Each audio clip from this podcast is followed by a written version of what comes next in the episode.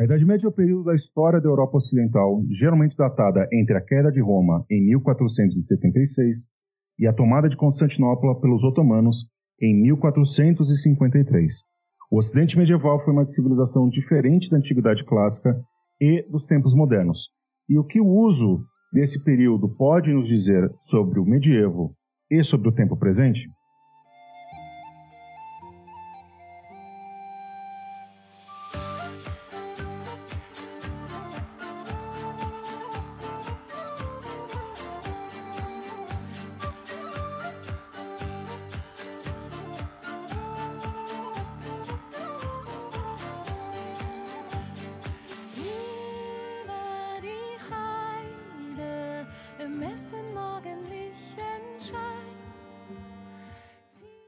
Sejam todas, todos e todes muito bem-vindos a mais um episódio do Medievalíssimo. Eu sou o Bruno. E eu sou a Liliane. E hoje, Liliane, nós temos um tema muito interessante, né? Nós vamos falar sobre medievalismos. Não é ótimo, é um tema muito atual. A verdade que a gente vive é, maluca é, acaba se resgatando muito essa ideia, né? Essas ideias, na verdade, de Idade Média. E é, vai ser muito legal o episódio de hoje. A gente vai entender aí que esse medievalismo, assim como os ocidentalismos, os orientalismos e outros ismos, são uma construção de uma Idade Média que ela não necessariamente existiu, não é mesmo, dona Lili? Sempre a gente, de novo, vamos voltar à discussão né, do último medievalismo. Quando nós pensamos em arte, né, cultura, ela não tem nenhuma obrigação com a veracidade. E quando a gente pensa que se apropria de uma coisa que já é lá da Idade Média, que não necessariamente está de acordo com a realidade, né? Não é um documento. Então imagina o que acontece quando a gente traz né, é, é, essa literatura para os dias de hoje e vai adaptar com a visão de mundo que a gente tem. Então vai se tornar uma coisa bastante interessante. E perigosa, pra, às vezes. E para ajudar eu e a Liliane aqui, nós temos o prazer e o orgulho de, de receber ela, a professora da UFPEL, ou UFPEL, ou Universidade Federal de Pelotas, a Dani Galindo. Dani, seja muito, muito obrigado por aceitar o meu convite e seja muito bem-vinda. As ordens, à disposição, quando precisar, estamos aí. A Dani é bacharel em português e em alemão pela UFRJ. Ela é, tem mestrado em História Comparada pela UFRJ e doutorado em Germanística e Literatura do Alto Alemão pela Universidade de Bamberg. Um currículo invejável, né? Será? Ah, olha, eu devo admitir que dei uma olhadinha no seu Lattes e fiquei com uma certa, uma certa invejinha, assim. Eu, eu achei, bem, achei bem interessante o seu, a sua trajetória, porque você, por tratar de literatura, você não trata apenas de Idade Média, né? Você acaba trazendo muitas questões também do tempo presente, né? Você trabalha também muito com as questões do tempo presente, né? Sim, bastante. É, Até mais do que eu gostaria como medievalista, né? É, eu acho que já passou do tempo da gente ser esse tipo de medievalista que estuda só o passado e fica preso apenas lá a, a, a, esse milênio medieval e se esquece que a gente precisa trazer o, a história para o tempo presente, né? A história ela não é só feita de passado, a história é feita também muito de presente. Até porque a gente tem os medievalismos, né? Exatamente. Que, aliás, é, o, é, é um dos maiores problemas, em, pelo menos na minha concepção, que a gente precisa enfrentar enquanto, enquanto pesquisadores, enquanto especialistas da área. Porque o que se fala por aí de bobagem sobre Idade Média não está no gibi, viu? Aliás, é. está no gibi. Tem vários gibis. Até para nós, né, que somos professores, enfim, né, que damos aula, isso complica bastante a nossa vida, né? Porque a gente vai, fala uma coisa, daí o aluno fala, não, mas eu vi no filme tal, não, mas eu vi é. no meu joguinho, não fala assim. Daí você fala, ai meu Deus do céu. O que, que eu faço agora? Qual é a diferença? É, qual é a diferença? Então, é uma diferença, né? Quanto menor, mais difícil é de colocar na cabecinha deles que a realidade não necessariamente está associada ao que eles veem, né? Em jogos, em, em gibis, etc. É, eu acho que é uma. É, um, é, é muito desafiador quando você fala assim para os alunos. Então, olha, não existe dragão na Idade Média. Ou o dragão não é esse símbolo que vocês estão imaginando aí. O dragão é uma alegoria para Satanás e tal. E aí a gente tem que ter meio que um jogo de cintura, né, para lidar com tudo isso. Uma alegoria para os tiranos. Exatamente. Então, antes da gente ir lá para o nosso papo uh, falar sobre o medievalismo, a gente vai ouvir aqui no Jabá do Bem o, a, o, a sonora lá do Café com Alecrim, que é um podcast cristão, antifascista e anarquista, conduzido pelo Giovanni Alecrim, que é pastor, pai e escritor. Aliás, o Café com Alecrim é uma excelente pedida, viu? Para quem, mesmo para quem não é cristão, tipo esse que vos fala, ele, aliás, sem religião nenhuma, né? Eu sou um podcaster cético. O Café com Alecrim traz muitas questões é, para além da espiritualidade. Ele fala muito sobre a filosofia por trás do cristianismo. Recomendo bastante. Sim, Café com Alecrim. Eu sou Giovanni Alecrim e produzo textos, vídeos e podcasts com graça e amor, sempre orientados pela forma como Jesus tem me ensinado a ver a vida. Falo sobre teologia, vida cristã, culto, bíblia, política, anarquia e antifascismo. Quer saber mais? cafécoalecrim.com.br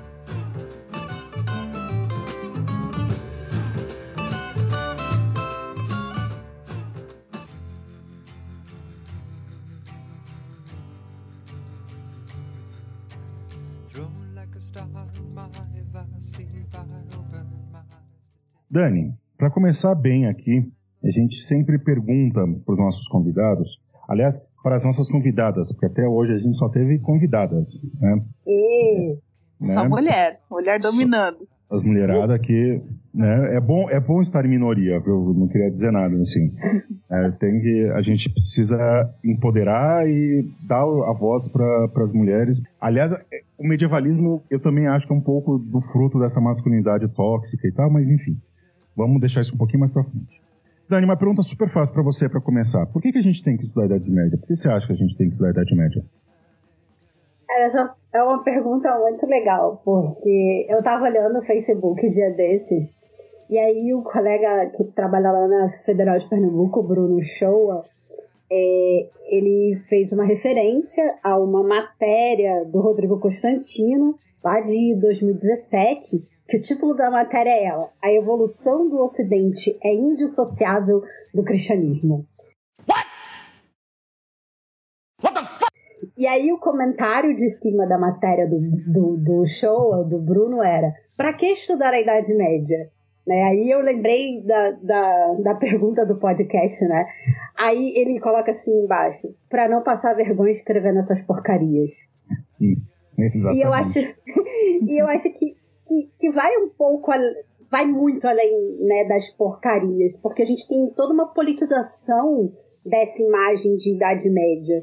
Então, estudar a Idade Média muitas vezes é você oscilar entre o enaltecimento, né, aquela Idade Média de fantasia, que é muito bonita, que é muito romantizada, e entre o obscurantismo, né, que beira os discursos de extrema-direita, de neofascismo, né, porque a Idade Média geralmente é vista como um ambiente branco, europeu, né, tem muito essa visão, e patriarcal e cristão.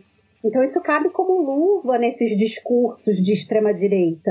É, isso tem uma matéria bem interessante do, do Paulo Pachá no Viu Mundo, em que ele vai, e ele vai dialogar justamente com isso, né? A ascensão da extrema-direita no Brasil e vai colocar essa Idade Média como ponto de partida para discussão. Então, para mim, né, quando eu comecei a estudar a Idade Média, eu não tinha em mente essa questão do combate. Eu acho que hoje estudar a Idade Média é entrar num campo de disputa, entrar num campo de combate, para a gente estar tá o tempo inteiro negando né, que o que está sendo recriado em cima de Idade Média é tudo ideologia. Então, o meu primeiro interesse foi na literatura em médio alto alemão. E, na verdade, eu queria compreender por que, que essas imagens né, de cavaleiros, de, de santos, elas se repetiam em várias narrativas e quais eram as alterações nessas narrativas. Então, muito me preocupava essas construções de feminino e de masculino. Então, esse era o meu interesse específico né, no período. E aí, com, com o passar dos anos e com as ascensões, né, porque são várias, das direitas mundo afora, eu comecei a me debruçar sobre uma outra Idade Média, que veio via também é, uh, Alemanha, né, esse recorte territorial assim de Alemanha, muito via século XIX, muito via aquela imagem é, romântica alemã, do nacionalismo alemão, de um nacionalismo cultural e depois de um nacionalismo político, as próprias imagens criadas pelo Richard Wagner, é, na, nos seus dramas musicais, né, que depois vão desembocar lá no nacionalsocialismo e o próprio nacionalsocialismo, isso começou a me preocupar. Né? E começou a me preocupar também é, questões referentes a um certo passado mítico. Em grande medida havia essa ideia de que existem raízes medievais do Brasil, né, é, que por um lado esconde a ideia é, negativa, né, de que a Cidade Média seria é, algo negativo, um atraso, por isso o Brasil é atrasado, né, e, e, e tanto a ideia de link com, a, com o novo mundo e velho mundo, né, como se fosse, fôssemos herdeiros, nós brasileiros, fôssemos herdeiros diretos de europeus. É, quem, quem, faz um texto muito legal em relação a essa discussão é o Marcelo Cândido da Silva, né, que ele publicou em 2018, em que eh, o texto dele é a Idade Média América Latina, e ele vai discorrer sobre essas questões né, da visão negativa, dessa construção do medievo, é, via essa ideia de nacionalismos. Lá para o final do texto, ele se coloca de novo a pergunta por que estudar a Idade Média, se não seria, na verdade, é, uma grande pergunta do porquê estudar história. Né? Porque estudar a Idade Média é, pode ser uma questão pessoal, né? eu posso assim, ah, é porque eu acho interessante o período, pode ser uma questão de preocupação com essa configuração que a gente está vivendo das ascensões, né? De, de fascismo, etc.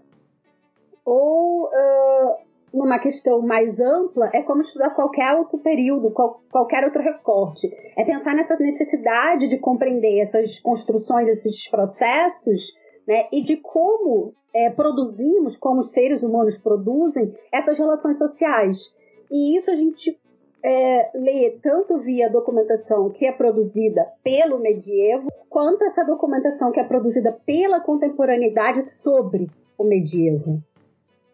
Eu acho que eu responderia por aí.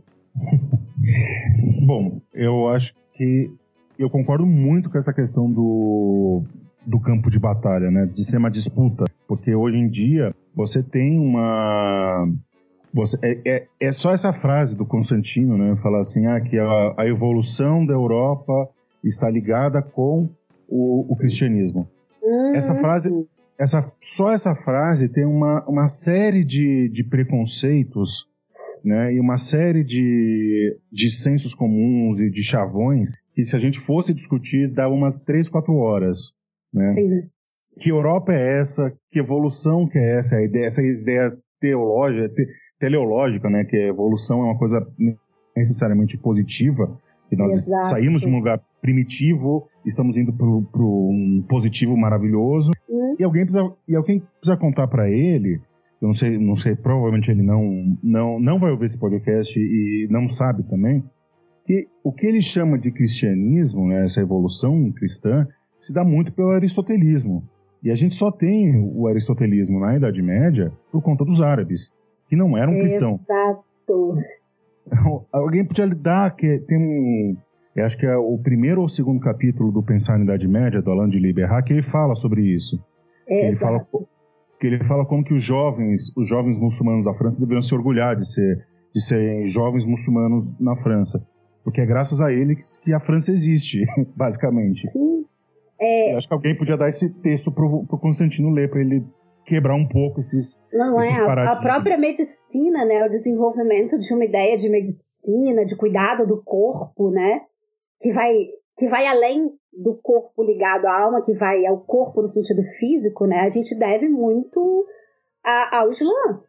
Né? Então, sinceramente, é bem essa ideia de que a base é, é a base da civilização, né, da ideia de civilização, essa ideia progre meio progresso, né, de civilização como algo positivo versus a barbárie, né, é a Europa. Essa Europa branca, né? Não, não mestiçada. É, é, exatamente isso que eu estava pensando, né? Ah, é, a ideia de se usar a Idade Média, né, é, como um parâmetro para tu, tudo e negar aquilo que é, está na nossa cara. A gente pensa até na nossa sociedade, foi o que você acabou de falar, é muito presente hoje, dias de hoje, né? É, como enaltecer algumas características da Idade Média, exatamente reafirmar, ou melhor, negar a existência de outras, é, ou, é, outras partes né, é, da nossa cultura, como principalmente a ligada à africana e indígena. Então, é, é uma questão muito, muito atual. Eu acho que é, é pra gente, por exemplo, eu e a Lili, a gente não, não, não está na, na, na pós ainda. Mas não sei se a Lili sofre com isso. Toda vez que eu vou explicar para alguém que eu quero que eu quero entrar, fazer fazer Idade Média, né, estudar Idade Média, estudar história medieval, eu tenho que chegar. Olha, mas eu não sou um protofascista, tá? Eu eu tô no outro campo. eu tô no outro campo. Porque existe também na academia isso não não entre os professores, mas entre os alunos, principalmente os alunos de graduação, eles olham torto para a Idade Média e eu vou dizer com uma certa com uma certa verdade porque essas apropriações todas que a gente já vai ver daqui a pouquinho, elas começam através é, de um filme que distorce um pouquinho uma certa relação, uma, uma adaptação meio estranha de um, de um personagem medieval, né? esse nacionalismo que simplesmente não existia nesse período, e aí vai desencadeando para a gente ter hoje pessoas que são neocruzadas, pessoas que acham maravilhoso do que os cruzados fizeram e que é, eles repetiriam isso, né? Pessoas que nunca pegaram num palito de fósforo acham que vão colocar uma armadura e vão sair combatendo soldados islâmicos por aí. Por isso que é importante o, o papel do professor em sala de aula, e aí eu falo de qualquer nível de professor, sabe? Não estou delimitando se é da, da, do básico, né? Ou se é da universidade, para abrir os olhos. É uma questão de abertura de, de olhos, de dizer: olha, é entretenimento, sabe? E, e, e, por ser entretenimento, você tem que ver o que está por trás daquilo dali. Tem que ir além daquela ideia de que aquilo ali seria uma Idade Média. Então. É, pois é, eu tenho, eu tenho uma visão bem particular dessa questão de como apresentar a mídia eu acho que a mídia pode ajudar sim, sabe? Se ela, se ela é utilizada de forma correta, é, dentro de uma metodologia né, que leve o, o indivíduo no geral, não só o aluno, mas o indivíduo no geral, a pensar aquelas relações que, tá sendo, que estão sendo estabelecidas na tela. Porque, no final das contas, aquilo ali não é um documento medieval. Né? Não saiu lá do século IV, do século V, saiu ali do século XXI. É, os meus alunos sabem muito bem quando eu fico, como eu fico bravo quando eles falam, professor, indica um filme medieval para mim. Eles sabem muito bem. Difícil. ah, sabe o que eu fazia? Eu faria assim, se me pedisse, indica um filme medieval, eu digo assim, então, eu te indico, mas depois você vai entregar um trabalho para mim dizendo o que, que aquele filme tá falando do século XXI? É, pode ser. Pode ser. É, uma vez, uma vez eu, um, num dos vídeos do Clio, eu falei sobre o Cruzada, né? Que eu acho o Cruzada um filme. Se você desliga o cérebro, ele é um filme até que vai, né? Você consegue assistir. Mas ele é um filme que fala muito mais sobre o conflito árabe-palestino hoje do que sobre a Cruzada. Não, e sobre é. aquele discurso do Bush, né? Vamos fazer as novas cruzadas agora. Sim, sim, exatamente. Eu acho que ele é um filme que ele serve muito mais para esse espírito é, islamofóbico e que é, o islamismo só, só tem radical querendo explodir explodir prédio em Nova York, sabe? Sim. E não, não fala sobre a cruzada em si. Né? Então, acho que é o, o cruzada é um bom, um bom exemplo para a gente começar a se perguntar o que é medievalismos, né? O que são os medievalismos, também conhecidos para a gente que é do, da medievalística, conhecido como, bem, na Idade Média não era bem assim. ah, não, é, é um tema, assim, vou te contar, espinhoso. Espinhoso por quê? Porque eu tenho várias escolas, é, vários campos né, do conhecimento que são produzidos dentro de escolas específicas. Quando eu falo de medievalismo, eu me remeto a uma escola anglófona, né, de língua inglesa. É, quando eu falo de medievalidade, eu me remeto, é, por alusão à produção do Rivair Macedo, colega da URGS, eu me remeto à escola francófona. Quando eu falo neomedievalismo, eu volto para anglófona. E quando eu falo de recepção da Idade Média, eu penso na produção em língua alemã. No fundo, todos eles apontam para essa ideia, o que eles têm em comum, né? Eles apontam para essa ideia de como a Idade Média lida. Isso não começa agora, né? Isso já é uma preocupação lá dos medievalistas da década de 80 tanto que vários desses textos que falam sobre o que é o medievalismo, eles voltam ao que eles consideram um texto-chave, que é um texto de Humberto Eco, de 84, e outro de 89, a tradução para o português, né, só que o texto é um pouquinho anterior, que são os termos hiperrealidade e os Dez Modos de Sonhar a Idade Média. Né? Quase todos esses textos sobre medievalismo retornam a esse, ao que eles consideram o ponto de partida.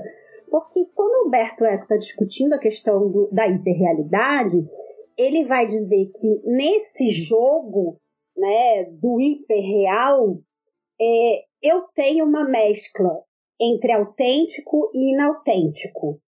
E essa mescla, no final das contas, aquilo que é, é o construído, né, ou quase que dizer que o inautêntico, se torna quase mais real do que o real. Daí a ideia de hiperrealidade, né? E o quanto essas reconstruções são fundamentais, porque são elas que vão cristalizar idealizações de um medievo. Né? Quando eu tenho, por exemplo, o castelo lá do, do Ludwig da Bavária, o que chamam de Castelo da Cinderela, né? É, é uma grande é, parte das pessoas que olham aquele castelo entendem aquilo como medievo. Enquanto, na verdade, aquilo é essa ideia da hiperrealidade, porque foi uma projeção dos anseios do Ludovico da Bavária, do Luís da Bavária, eu acho que essa é a tradução para o português, é o Ludwig. Né? Então, foi uma projeção dele, dos anseios dele, na verdade, de uma, vamos falar no popular, né, de uma tara dele pela Idade Média, e, e, é uma tara dele interessante porque é uma tara para justificar a dinastia dele, a qual ele pertencia. Né? Então ele dizia que a dinastia dele era uma das mais antigas do território germânico. E para justificar isso, ele cria essa tara desse castelo magnífico, né? Gasta todo o dinheiro dos impostos da Bavária naquele castelo e logo depois é encontrado morto assim para afogamento. Então nem gozar da tara dele, ele conseguiu. Uhum. né? Pois é, o ser humano. Mas o castelo é belíssimo. E por ser belíssimo, ele é muito visitado. Então ele alimenta esse um dos dez sonhos da Idade Média, que é essa Idade Média é, neorromântica, né? Porque o período do romantismo já passou na Alemanha, né? Mas há um neorromantismo. E quem é o amor da vida do, do Ludwig da Bavária? Richard Wagner. Né? Então, hum. tudo que está pintado dentro daquele castelo são a, a, representações das dos dramas musicais do Richard Wagner. Então eu tenho Tannhäuser, eu tenho os Nibelungos, eu tenho Parzival, é, eu tenho Tristão. Né? Então isso tudo vai estar tá lá como uma ideia de Idade Média. E isso muito o século XIX fez, né? Então, quando Humberto vai falar desses 10 modos da Idade Média, ele está falando dessa Idade Média, que vai ser dessas novas Idades Médias que estão sendo construídas via estilização, né? Que para Humberto Eco, elas são nada mais, nada menos do que o, o, o, resultado de um processo de do que ele chama em italiano de raberciamento, né? Que é remendo. É um ato. É, basicamente, você patchwork, né? Se a gente pensa no patchwork, você pega vários pedacinhos de retalhos e monta uma grande colcha. Então, essa seria a ideia do raberceamento, né? Então, parte desses estudos de medievalismo vão é, ser construídos em cima desse diálogo com Humberto Eco. Então, o medievalismo é um campo dentro do campo de estudos medievais, assim como eu tenho a germanística, a escandinavística, a anglística, né? E uh, um, um, livro interessante para se pensar isso é o do David Matthews, que justamente o título é Medievalismo uh, para uma Crítica, e ele vai dizer que, uh, e aí eu estou citando o autor, né, que a gente só tem acesso a esse período ou através dos estudos acadêmicos de medievalistas, né, que vão fazer uma peneira e vão remontar esse puzzle para reconstruir a Cidade Média. Isso seria, para ele, estudos medievais.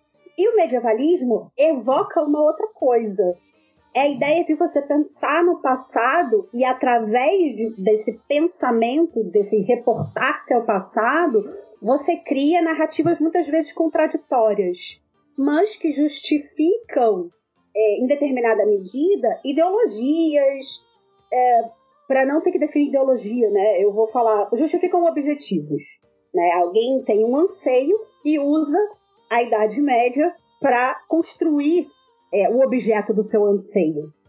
Então, quando eu falo de medievalismo, eu posso fazer uma relação direta também com um termo bem interessante do Jörn Husen, que ele vai falar sobre cultura histórica. Né? É, é uma forma de se relacionar com o passado. E muitas vezes essa forma vem via essas releituras. E aí, mais adiante, surge o termo neomedieval. Como surgiu o termo, por exemplo, New Philology, né, para se falar de uma nova forma de entender a filologia. Só que é um termo complexo, porque nem todos os pesquisadores é, são muito afeitos ao tema, gostam muito do tema. Por exemplo, o Corey Grell e o Richard Woods, né, eles têm uma certa ressalva com o tema, porque eles dizem que o neo, na verdade, esse prefixo de novo, né, não estaria acrescentando nada nas discussões do medievalismo, porque o medievalismo já se debruçaria sobre fenômenos midiáticos.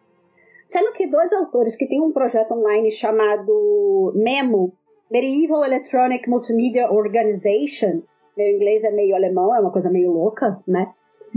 Eles vão afirmar é, que esse termo medievali, neomedievalismo vem via Humberto Eco, isso está lá no site deles, depois a gente pode deixar aí a referência, né?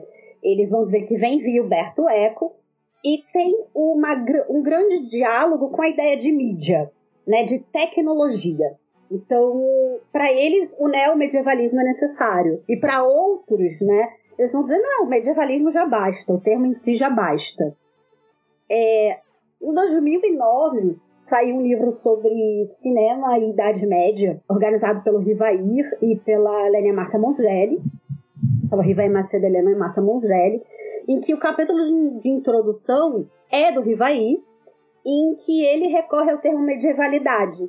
Né? E ele vai dizer que a medievalidade é uma forma de apropriação do passado. Né? Que ele vai dizer que muitas vezes é uma, apropria uma apropriação que resulta de imagens estereotipadas.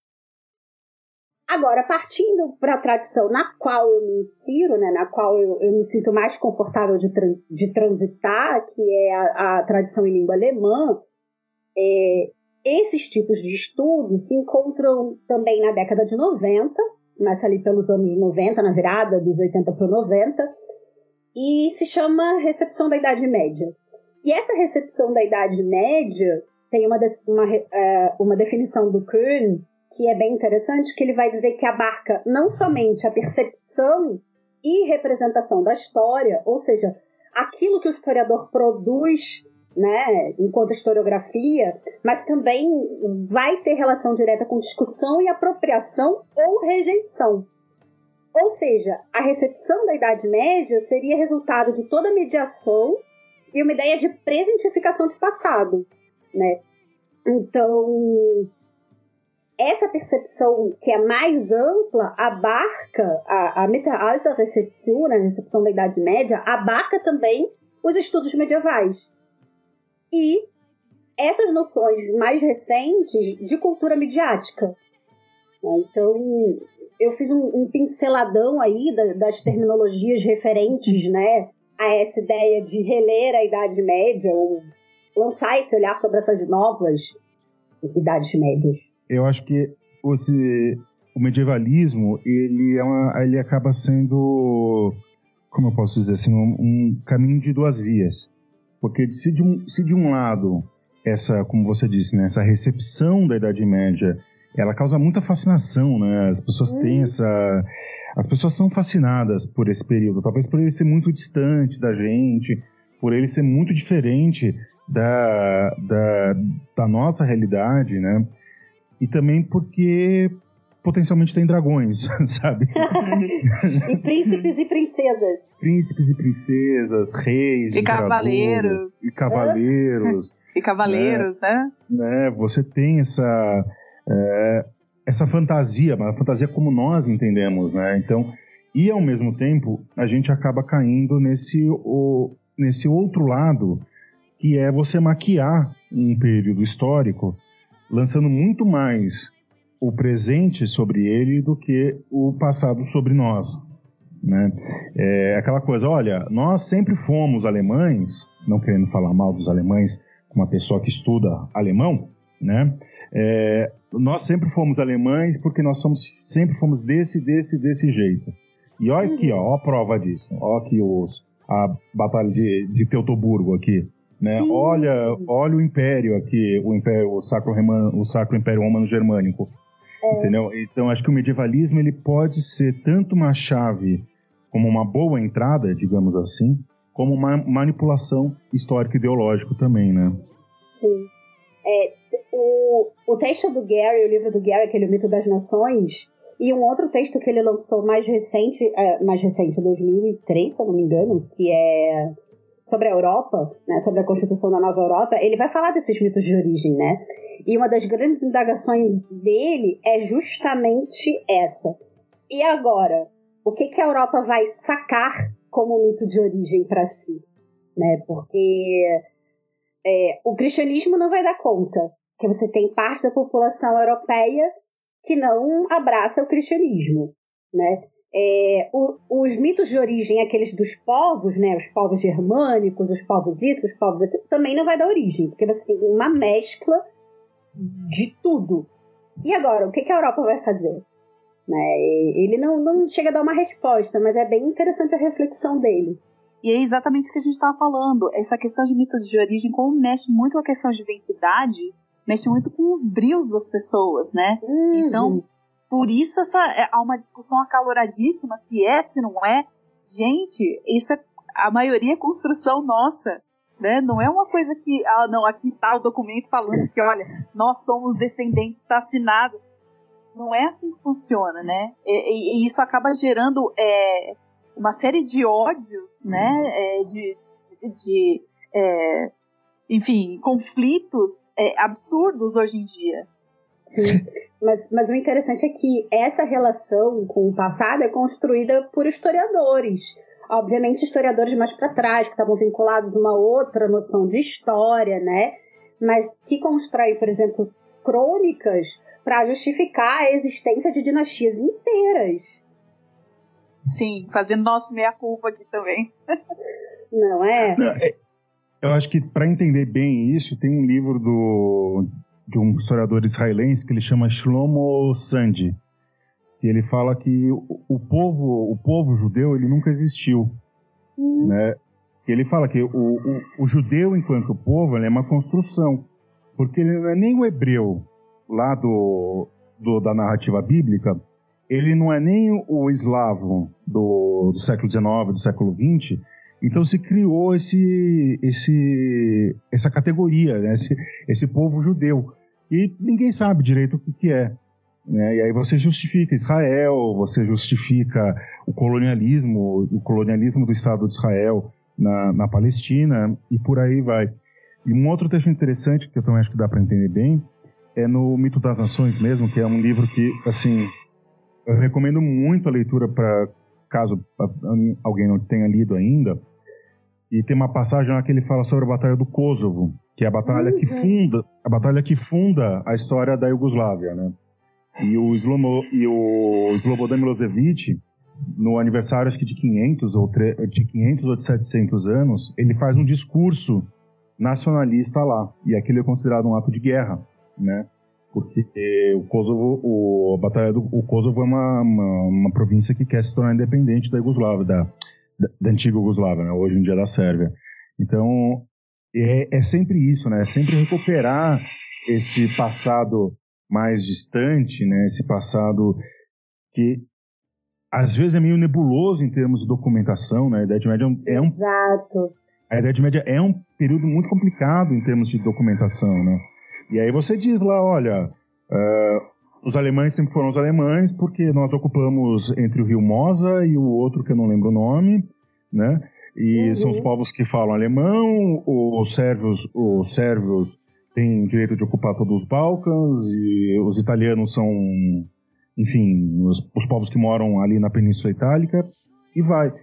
Né? Só que, assim, a história é muito mais dinâmica do que isso, né? A história é muito mais feita de incertezas do que certezas tão absolutas assim. Exato, até porque a gente continua descobrindo documentação, né?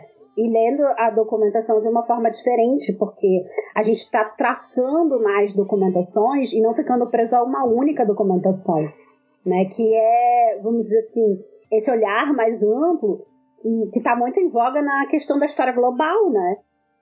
Exatamente. A história global também é uma coisa que é fascinante. Uma, é, um, é um campo aí do, do conhecimento que a gente precisa ter mais atenção. Que acho que entender esses eventos que eles não necessariamente são separados, né? Eles têm muita relação entre si e em distâncias muito grandes. Acho que é bem, bem interessante mesmo.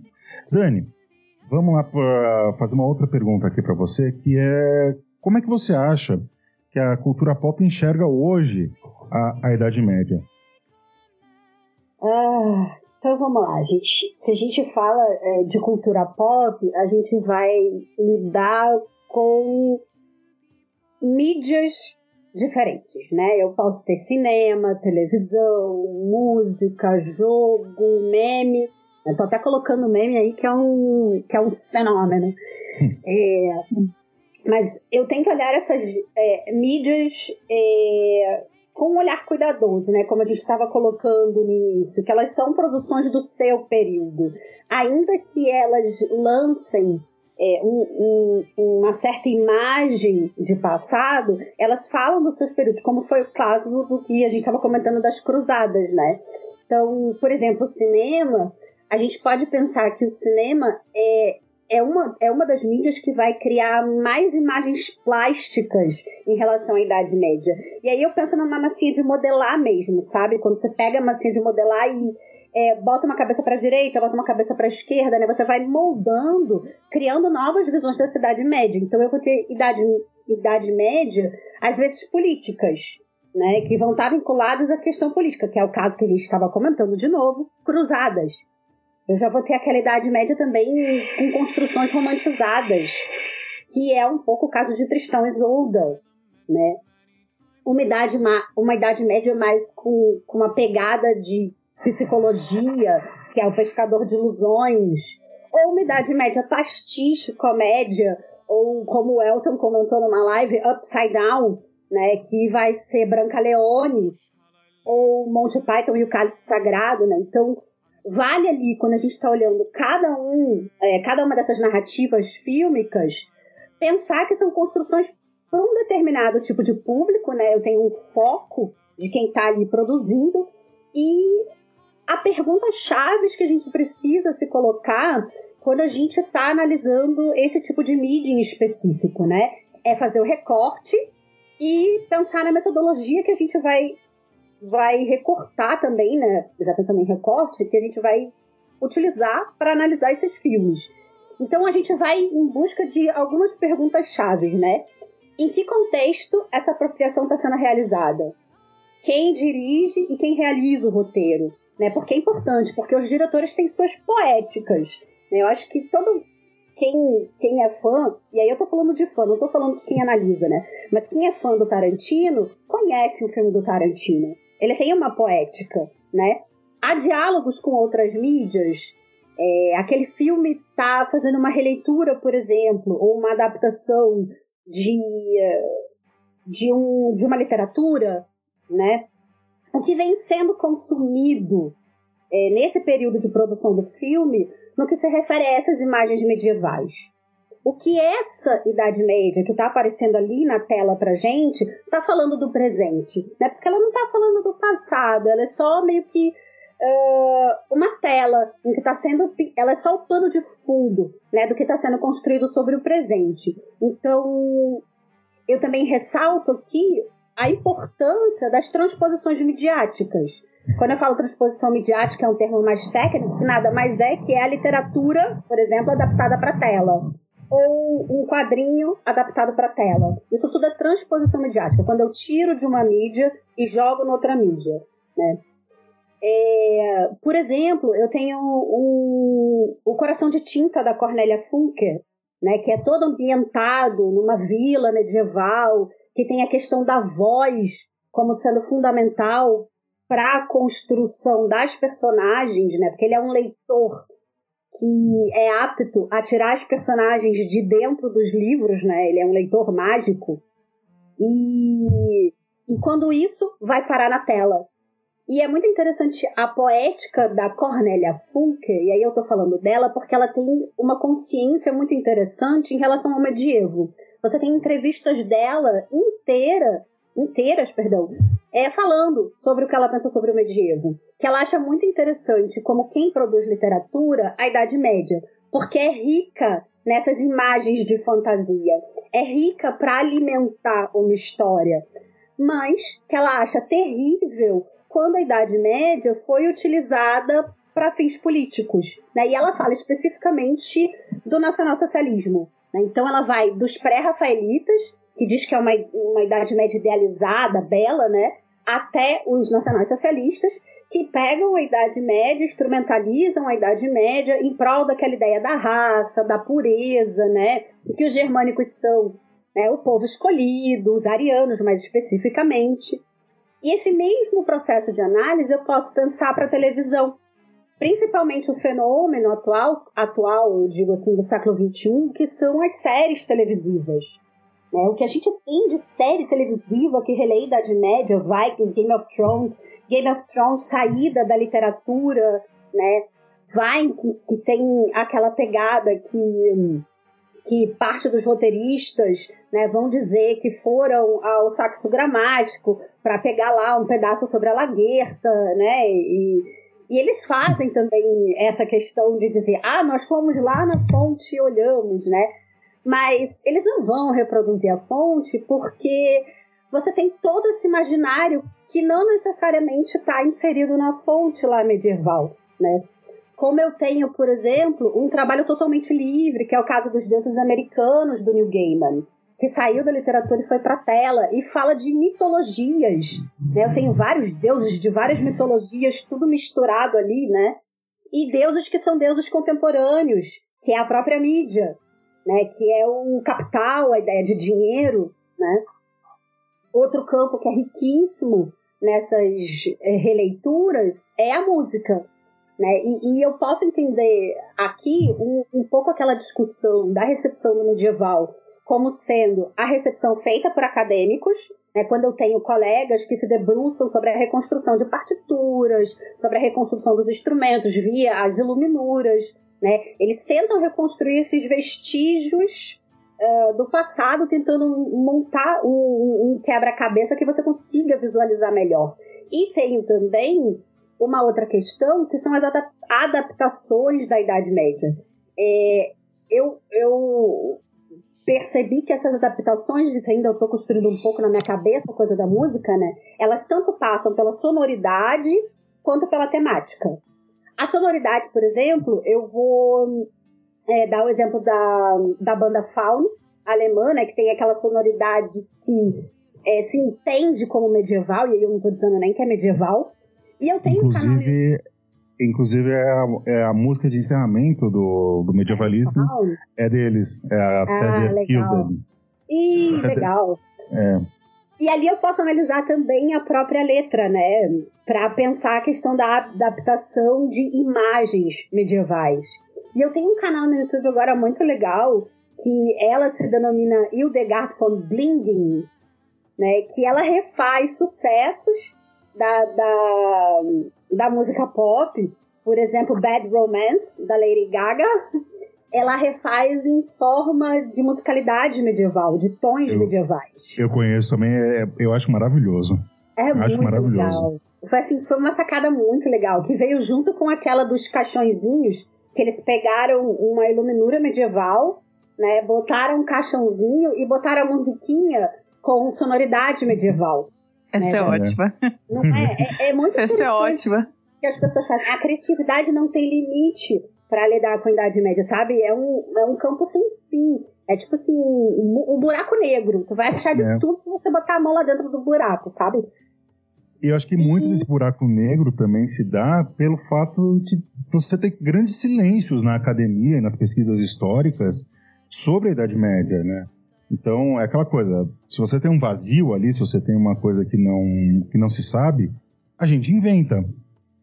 É, isso é interessante. É, exato. É interessante porque há um tempo atrás, é, o medievalismo, ou os estudos medievais, para ser mais precisa, os estudos medievais lidavam muito com a documentação do passado. E aí, qualquer um que ousava trabalhar, por exemplo, com as releituras do século XIX, e eu estou pegando o século XIX, vamos por Richard Wagner, tá? Era considerado um historiador de contemporânea ou moderna, dependendo da linha que se queira, né? Então, não era considerado medievalista, sendo que ele tinha que acionar conhecimentos dessa Idade Média é, reconstruída, né, ao longo dos séculos, para pensar aquela releitura naquele momento. Então, era um historiador meio no limbo, né, que, que não era nem medievalista, nem era de contemporânea ou moderna.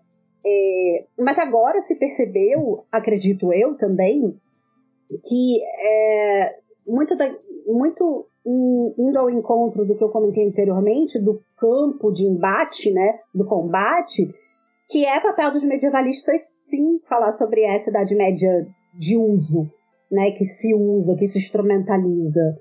Né? Porque a gente tem as ferramentas para lidar com isso. Então é nosso papel sim. Né? E, e aí, voltando às músicas, eu tenho não só a sonoridade, mas os temas, que são bandas de metal, né? Ou de Viking metal, né, que fazem toda a releitura de um passado nórdico, de narrativas mitológicas nórdicas, muito em prol de nacionalismos, de identidade, eh, de uma, em prol de uma bandeira, né, em prol de um, de um determinado objetivo em tempos de Brexit, né, fica muito complicado você começar a, a valorizar muito esse tipo de espírito, né? Essas uhum. bandas, essas bandas que são extremamente nacionalistas, que negam presente, né? Eles se voltam para o passado para pegar a sua temática. Em tempos de Brexit é muito complicado da gente olhar isso simplesmente como ah, é entretenimento só, né? É só, é só entretenimento. Não, é entretenimento, vende, está sendo consumido e eu tenho que entender por quê. É. Né? é olhar aquela letra e pensar assim, quando ele diz assim, eu sou descendente direto de Odin, é, não é pensar, ele acredita, não acredita, ele sonhou, ele não sonhou, não. O que que tá por trás dele dizer Exatamente. eu sou descendente de Odin, é. sabe? É, é, racismo, é xenofobia, né? é discurso identitário, uh, pode flertar com o neonazismo, é, é, preciso lembrar que quando uma pessoa, uma pessoa escandinava, né, um norueguês, um dinamarquês, um sueco está dizendo isso, ele está ele tá criando um eu, um nós e eles, né? É, que é, é, a, é, a, base, é a base do fascismo, né? Essa distinção entre um grupo nós, né? Um grupo nós que a gente é originário, nós somos os filhos de Odin, né? Uhum, e o outro que é não é o filho de Odin é superior. É, super, supremacia. A e, supremacia é, branca, né? E é sempre é. bom lembrar que na, nessa região da Escandinávia, você tem uma, uma colônia balcânica enorme e que sofre com isso, porque tem uma raiz linguística totalmente diferente. Em alguns casos, a, ou na maioria dos casos, têm uma religião diferente, porque eles são ortodoxos ou são muçulmanos, e uma cultura totalmente diferente. Então, quando você diz, é, eu sou filho, eu sou filho de Odin, no fim ele está dizendo assim, olha, eu pertenço a essa terra e você não. É, me lembra os vikings tupiniquins, né? Nossa, verdade. Nossa, eu sou alemão. Eu sou alemão. E aí tu começa a falar alemão com o cara, o cara, não tô te entendendo. Eu falo assim, ué, tu não disse que era alemão? É, pois é. é. As papinhas morena. Ou então assim, cadê seu passaporte? Ah, não, eram, eram os meus bisavós, meus tataravós. Ah, então desculpa, não tem conversa. Ah, não, é, é essa, essa, ideia do, do direito de sangue, né, também. Não é bem assim direito de sangue, né? Não. Tudo tem limite nessa vida. É, Exato. É a mesma coisa falar que não, eu sou, ó, eu sou italiana, ah, porque minha, tatara, minha tataravó era italiana, então eu sou italiana. Não importa que eu sou descendente de indígena, não, importa, entendeu? Não importa Nossa, que... uma coisa que me irrita muito, principalmente em São Paulo, é que todo mundo é filho, neto... De alguma coisa de algum, algum barão italiano. Pode ter certeza que a pessoa vai lançar essa carta. Aqui Não, no Rio Grande do Sul é alemão, né? O meu tio é. era conde, meu bisavô era conde lá na, na Itália. Tá, mas se ele era conde, por que ele veio pro Brasil? Exatamente. Para as lavouras de café, principalmente. É, né? sabe? Ah. É, é, e é de novo, né? Essa essa ideia de, de nós e eles, né? Ou seja, uhum. você se reapropria desse passado lendário, né, que ao fim e ao cabo cai, acaba caindo nesse campo da lenda, não, não é nem da história, né? E fala assim, olha, eu sou descendente Faça-se a lenda. Faça-se a lenda, sabe? É, é, aquela famosa frase do filme, né? Quando a lenda se torna maior do que a verdade, uhum. publique-se a lenda, né? É, não é bem assim também, né? Pô, tu tem limite nessa vida. É verdade. Da música também tem a, a né, pelo que eu vejo, assim, a música está sofrendo uma influência também da questão da retomada dos celtas, né? É, aquela Celtic Woman que, nossa, viaja o mundo inteiro. Então uhum. também tem essa questão, né, do, do, medievalismo, mas ligado mais também a essa, essa mística céltica, né? Retomada, uhum. não só. o pessoal, que estuda, caso, o pessoal que estuda celtas deve sofrer muito mais até do que a gente. Na porque, música pode ser que sim. Porque tem de interpretação equivocada sobre o que é celta, não tá no gibi. Ah, gente, tudo passou. Eu, eu sempre digo que o problema dos medievalistas, o grande. Pelo menos para mim, que lido com, com a Alemanha, né? É o século XIX. É. uma relação. Toda vez que eu começo a falar de século XIX, eu digo, gente, é uma relação de amor e ódio. É amor, porque me dá muito material para falar sobre. E é ódio porque destruiu a Idade Média. Assim, é. E é amor também, porque lá tá a filologia, né? As edições críticas vêm do século XIX e tal, dão acesso ao manuscrito, né? Que a gente não tinha. Mas, por outro lado, o, a potência que os nacionalismos é, elevaram a Idade Média, né? O potencial que os nacionalistas colocaram a idade na, na Idade Média é aterrorizante.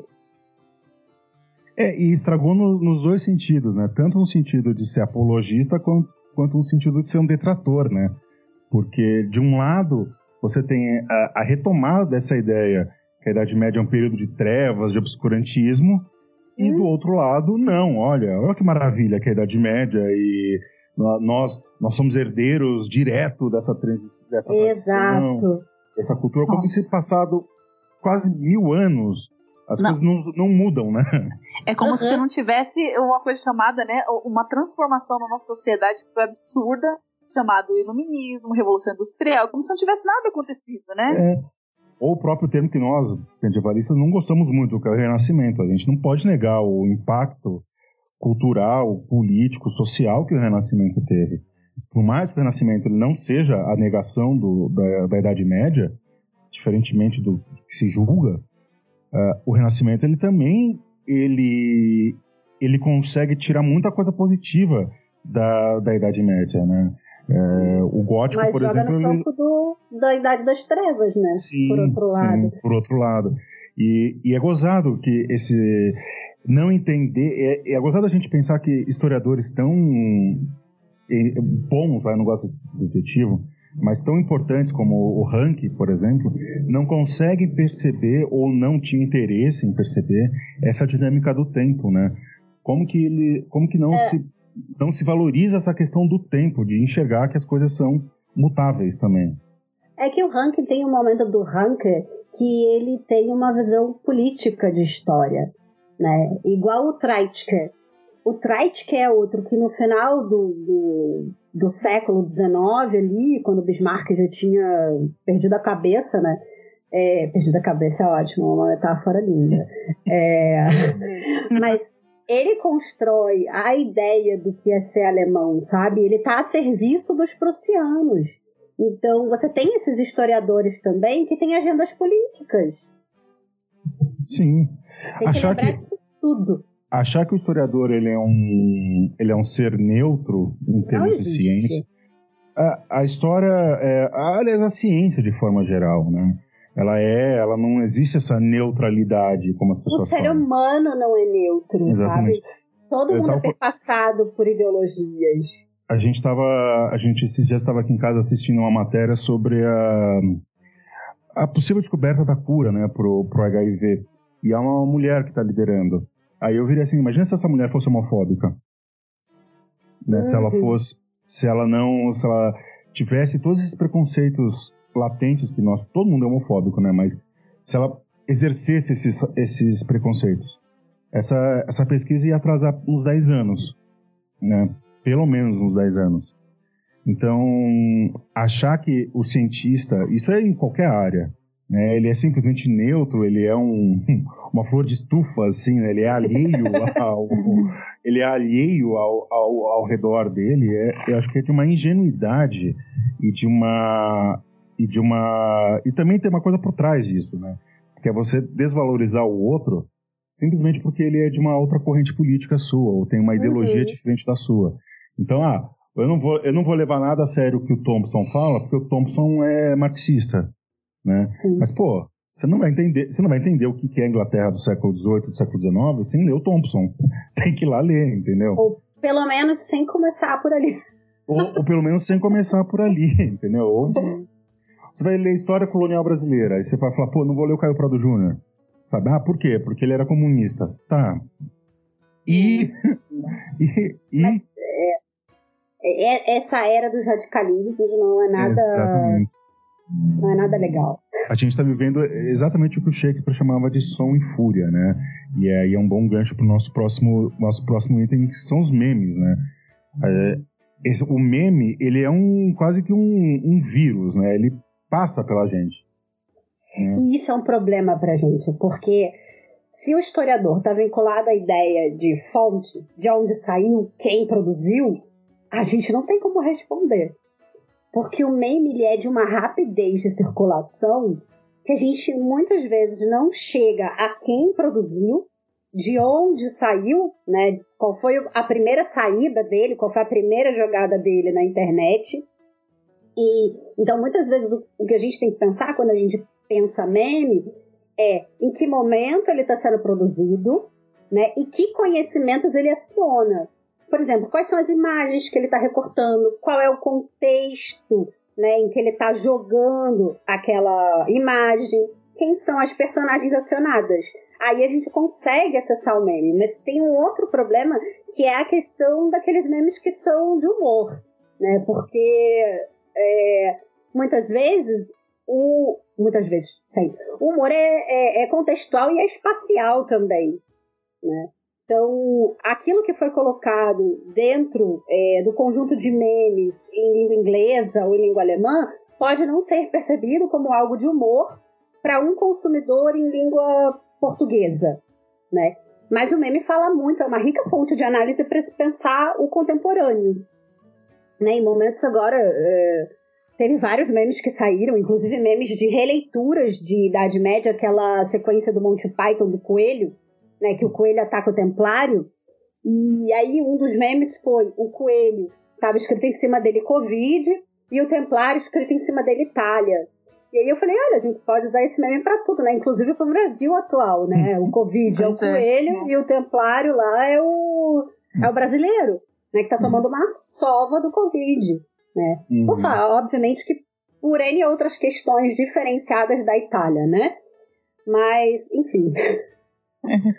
É, e essa questão do meme eu acho que é interessante também, porque como ele é, ele é imagem, né? Imagem é um texto muito rápido, a assimilação dele e a ressignificação dele é muito, é muito É rápida também. muito. É, voa, é voando. Porque é, ele pode dizer uma coisa pra mim e pra vocês duas pode dizer outra coisa. E Exato. é, essas interpretações. E nunca se chega assim e fala: olha, quem que é o autor disso pra gente tirar essa dúvida? Vamos lá perguntar pra ele. É impossível. Ele é anônimo por, ele é anônimo por natureza, o meme. Sem falar que o meme é tão contextual que você pode entender o meme e eu não entender o meme. E eu te olhar e dizer assim, Exatamente. "Eh, me explica, eu não entendi. Aí você diz assim, não, é porque faz, faz um jogo com um filme tal. Eu digo assim, ah, eu não vi o filme tal. Então por isso que eu perdi a relação. né? E, a, e essa extrema direita, de forma geral, ela usa, ela sabe usar muito bem esse negócio dos memes por conta dos dog whistles, né? que é você passar uma mensagem subliminar, digamos assim, que ela é entendida por quem passa a mensagem e por quem recebe. E ela Sim. passa, de uma forma geral, de, de uma forma inofensiva. Sim. Exemplo disso. O, o Bolsonaro, acho que quando, tava, quando, quando foi eleito ou na campanha, ele falou que ia mandar os opositores para a Ponta da Praia. E a Ponta da Praia, no Rio de Janeiro, era onde era o, a sede do, do, do ICOD durante a ditadura. Uhum, Hum. Sim. Então, é, na ponta da praia pode ser entendido como uma, uma coisa distante, longe, porém, pode também ser entendido dessa outra forma. Sim. Então, é, é, os memes, eles têm essa capacidade. E né, só e- quem tiver acesso ao que é a ponta da praia que vai entender, né? Exatamente. Exatamente. Exatamente. E acho que.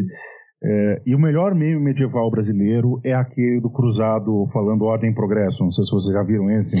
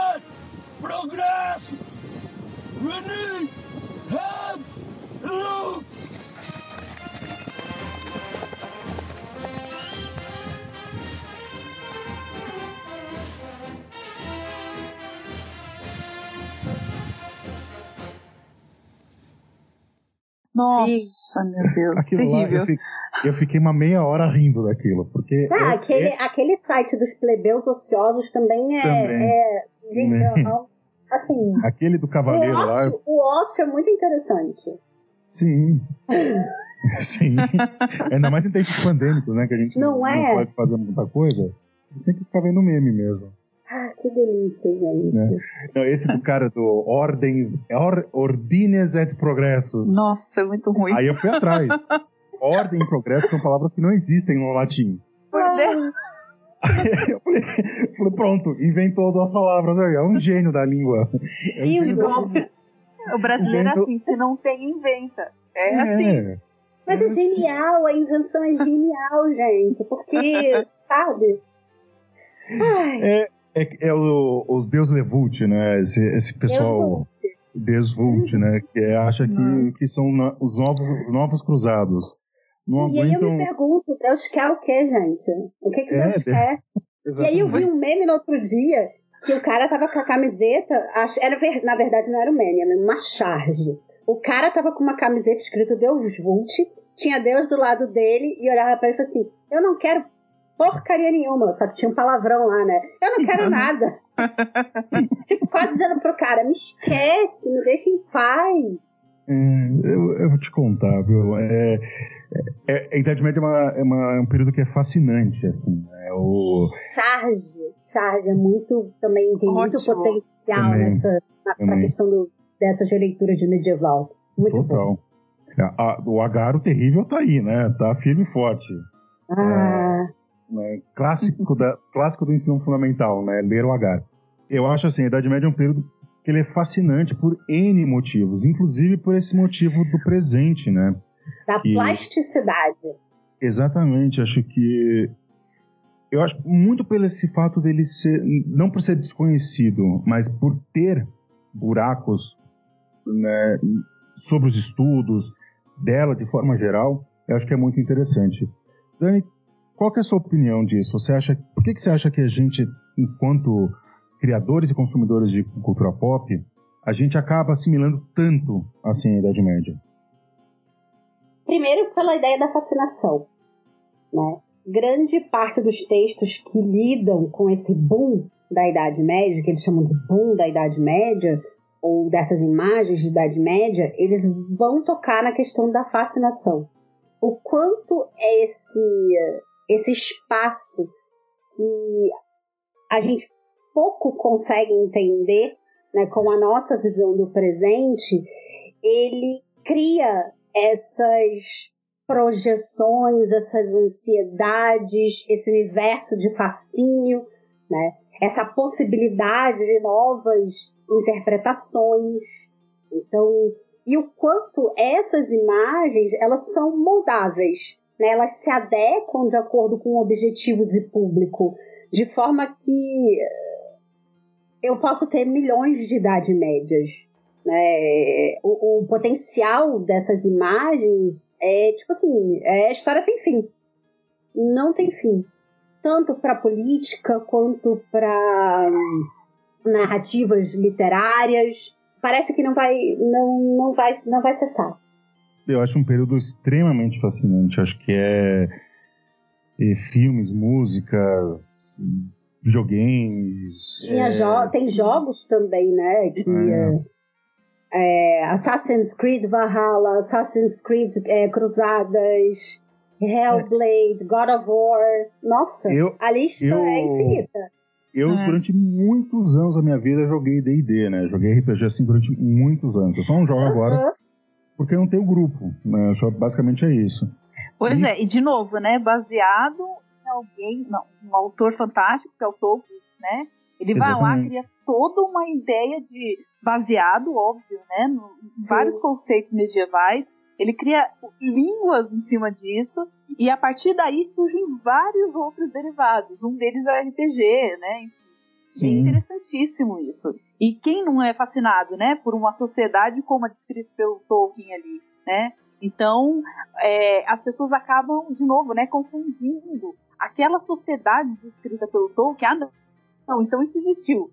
Então, uhum. eu preciso, né? Então eu preciso entender é, a Idade Média, mas é entender essa Idade Média que nós do século 20 e 21 criamos, não aquela, né?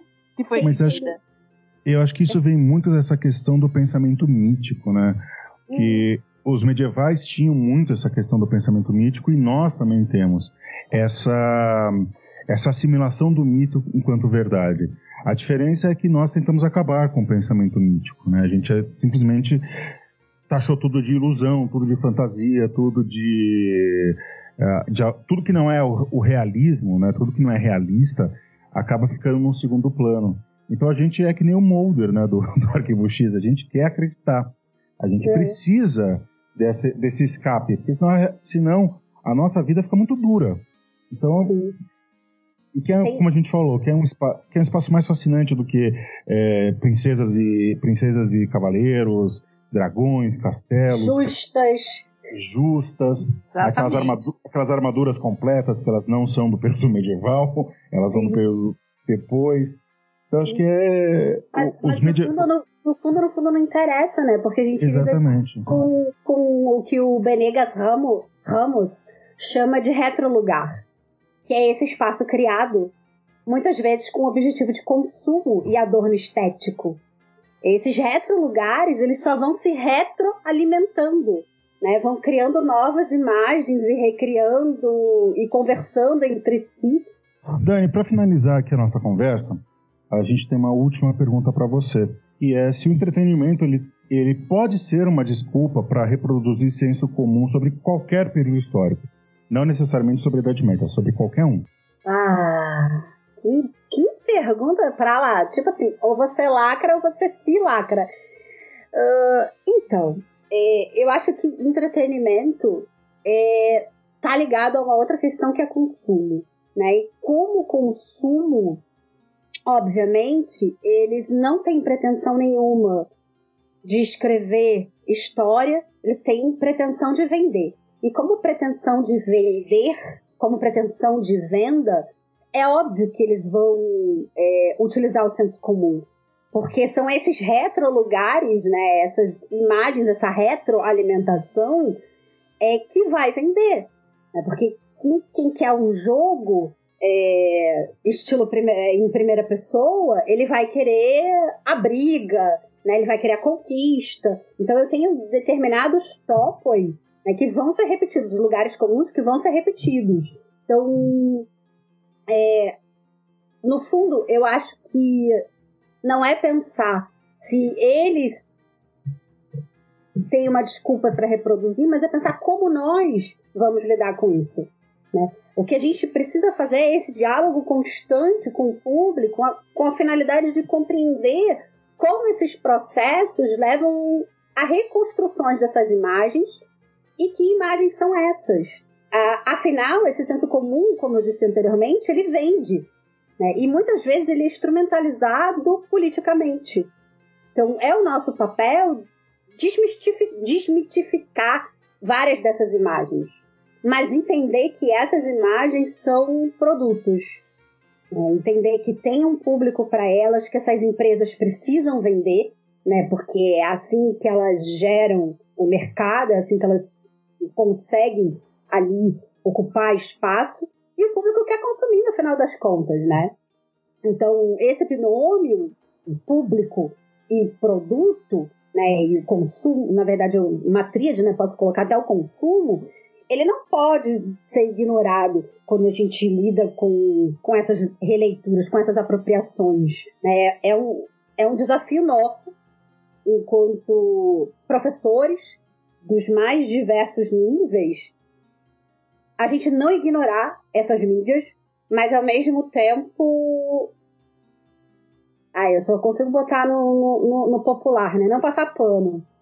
É... Ah, mas pode, não, a gente gosta do popular aqui. Não passar pano. Ao mesmo tempo que eu entendo que não há comprometimento, eu tenho que pensar o que fala sobre o presente.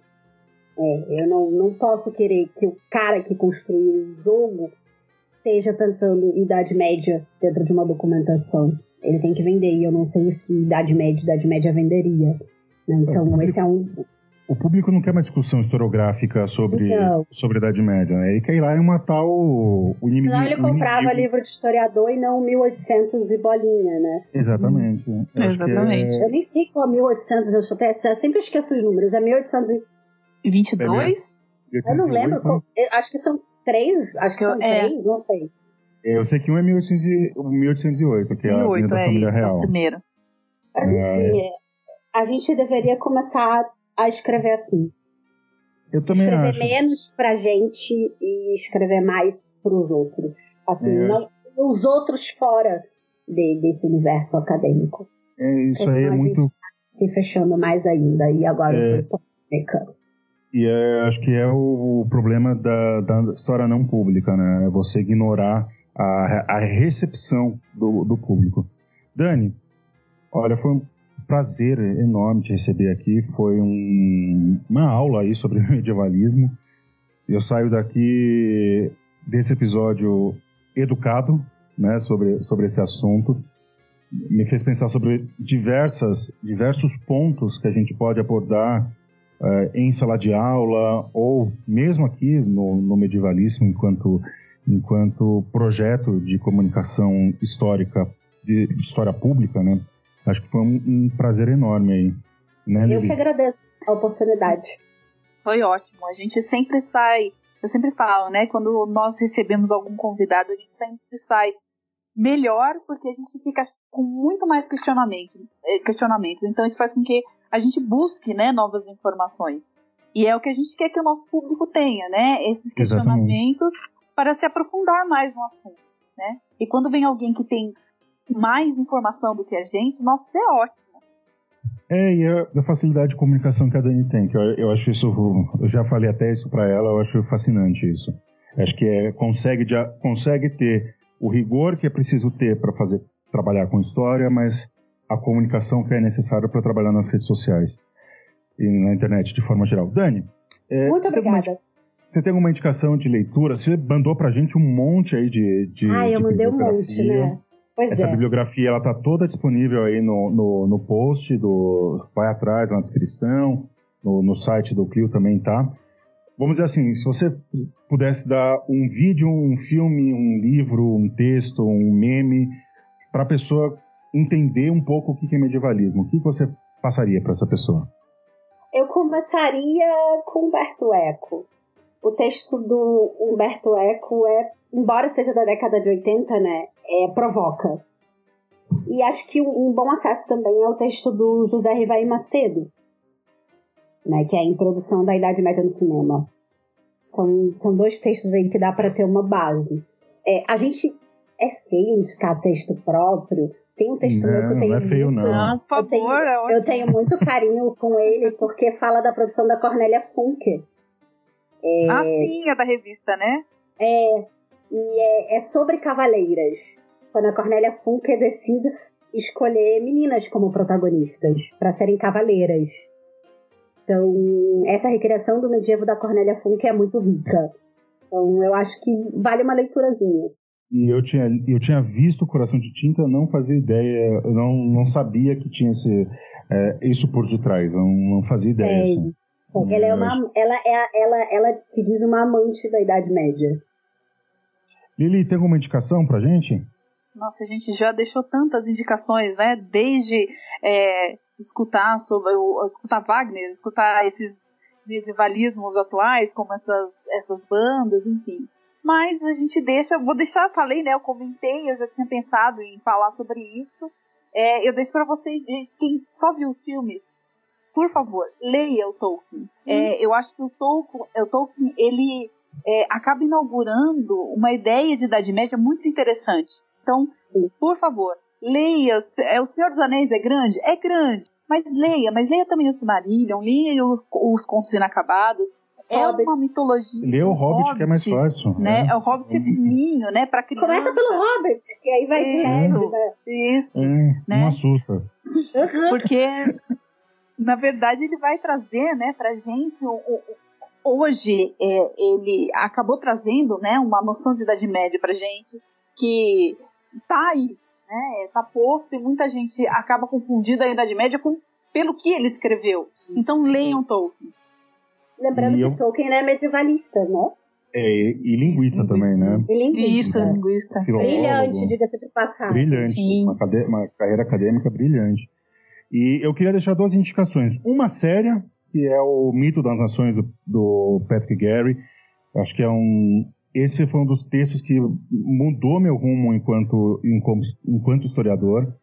Foi um livro que, quando eu li, eu preciso agradecer muito o professor Marcelo Cândido nisso, que eu li graças a uma a aula dele, deu um estalo na minha cabeça. Assim, eu falei, puxa, isso é história então. É, é, porque é um tema que eu já gostava, eu já gostava de geopolítica e tal. Aí deu um estalo muito grande, assim. Então, isso é a história, né? Você olhar para o passado, mas sem esquecer dos pés no chão aqui no presente. Né? Uhum. Né? E o outro é o último filme do Robin Hood. Aí vocês vão entender o que é medievalismo. Né? Que, é, que, é, um filme Aquele que trata. Com o Russell Crowe? Não, é um que saiu depois. O Russell Crowe é, é maravilhoso perto Nossa, desse filme. não.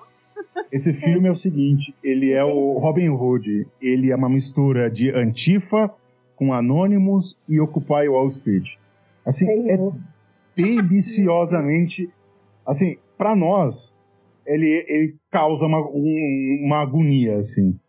Mas ele catou o que, ele sacou o que, que é o espírito do Robin Hood, assim, né? O- os, os produtores dessa coisa do dessa figura de ser o, o nobre ladrão, né? O, o nobre, é, enfim, vai lá, assiste, assiste, tem tem na tem nas, nas locadoras mais mais coloridas por aí.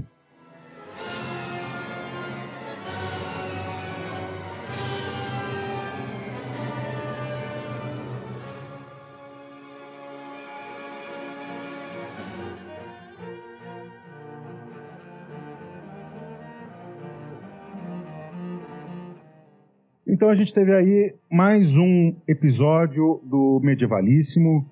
Tá, esse acho que foi também é, é impressionante ali. Quando a gente tem convidado, a gente não sabe mais falar qual que é o melhor.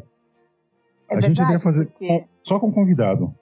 É, não, seria bom, porque assim, a gente acaba aprendendo muito mais. Eu, eu aprendo muito mais escutando do que ficar falando. Falando, né, eu tô reproduzindo o que eu já sei, mas quando a gente escuta, nossa, é uma maravilha. A cabeça vai embora aqui. Aí, Nossa. a gente só, só tem a agradecer aí a Dani, né, Dani, que você agradeceu demais aqui.